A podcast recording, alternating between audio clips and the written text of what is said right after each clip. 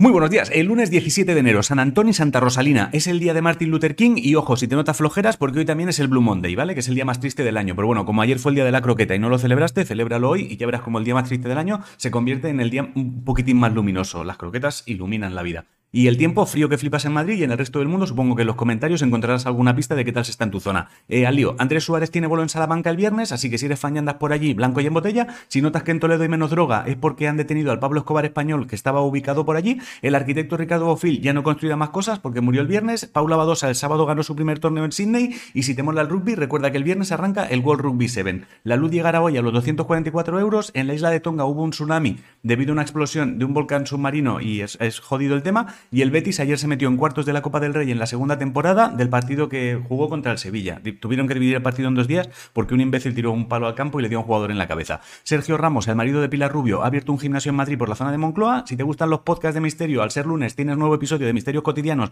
en Spotify, Vox y Apple Podcast. Como ves, he decidido que el informativo no tenga ningún puto criterio a la hora de ordenar las noticias, pero me gusta más así, ¿vale? Y así no tengo que perder tiempo pensando, hostia, ¿esta noticia dónde va? Lo ordenas tú. El Real Madrid ganó ayer la Supercopa, Djokovic ya no está en Australia y si eres vendedor de coches, BMW le ha quitado a Mercedes el primer puesto en la venta de coches considerados premium. Ah, y un montón de mujeres en Kabul se manifestaron contra la opresión de los talibanes y los talibanes disolvieron la manifestación a hostias. O sea, los talibanes hicieron lo del chiste de Gila. Deja de apuñalarme, pues deja de llamarme asesino. En esports, ayer hubo jornada de la LEC y los tres primeros puestos de momento son para Roger, Natic y G2. Eso sí, el partido entre los Leones y G2 ganaron los Leones y hoy toca jornada de la Superliga LOL. El horóscopo dice que esta semana tendrás la posibilidad de hacer las paces con una persona de tu entorno. Si no sabes qué comer, hazte empanadillas. La respuesta a la adivinanza fue el carbón. La de hoy, seguro que en tu casa está y si no lo sabes no importa, pero qué cosa será que cuanto más larga, más corta y poco más. Bueno, si ves animales desfilando no te asustes, ¿vale? Al ser San Antón en algunos sitios se organizan desfiles, lo digo porque como son tiempos extraños, de repente a lo mejor sales a la calle, ves perros desfilando al lado de burros y gañas y piensas, hostia, pues ahora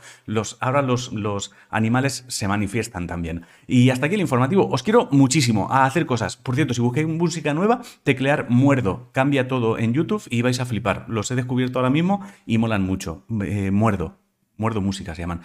Os quiero.